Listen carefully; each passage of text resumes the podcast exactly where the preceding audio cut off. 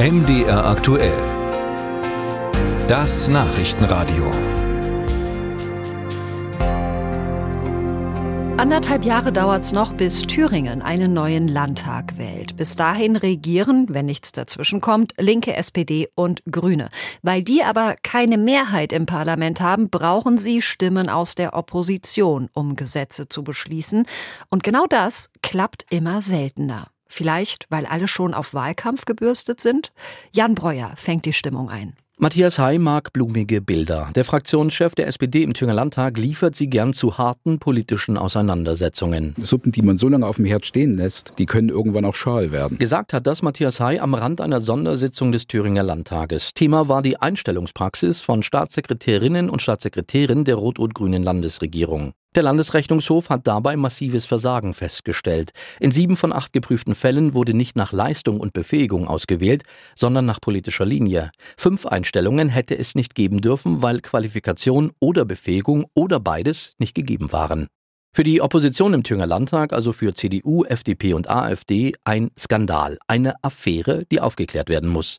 Nicht nur durch die Sondersitzung. So kündigt Andreas Bühl, der parlamentarische Geschäftsführer der CDU-Fraktion, schon den nächsten Schritt an. Ein Rechtsgutachten, gefolgt eventuell von einem Untersuchungsausschuss. Nee, wir müssen uns äh, ein vollständiges Bild der Lage äh, verschaffen. Welcher Schaden ist dem Thüringer Steuerzahler entstanden? Demnächst wird das Rechtsgutachten vorliegen. Bis der Untersuchungsausschuss eingesetzt ist und mit der Arbeit beginnt, ist das Jahr 2024 längst erreicht. In Thüringen ein Superwahljahr mit Kommunal, mit Europa und mit der Landtagswahl. Für Steffen Dittes, Fraktionschef der Linkspartei im Thüringer Landtag, steckt hinter der Ankündigung der Opposition deshalb vor allem eines Wahlkampf. Wir erleben das hier schon seit einigen Wochen. Es geht ja die ganze Zeit, egal um welches Thema es geht, um eine Delegitimierung ähm, der Landesregierung. Sind die Parteien schon im Wahlkampfprofilierungsmodus? Droht politischer Stillstand in den nächsten Monaten in Thüringen?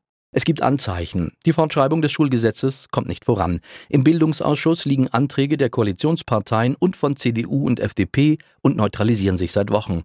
Der Absenkung der Grunderwerbsteuer droht das gleiche Schicksal. Die Wahl einer neuen parlamentarischen Kontrollkommission ist zuletzt gescheitert, weil ein linken Abgeordneter nicht die nötige Zweidrittelmehrheit bekam, trotz Absprachen im Vorfeld. Und dann wartet noch dieses eine, dieses große Projekt, der Haushalt für das Jahr 2024. Rot-Rot-Grün braucht für die Mehrheit und die Verabschiedung vier Stimmen aus der Opposition.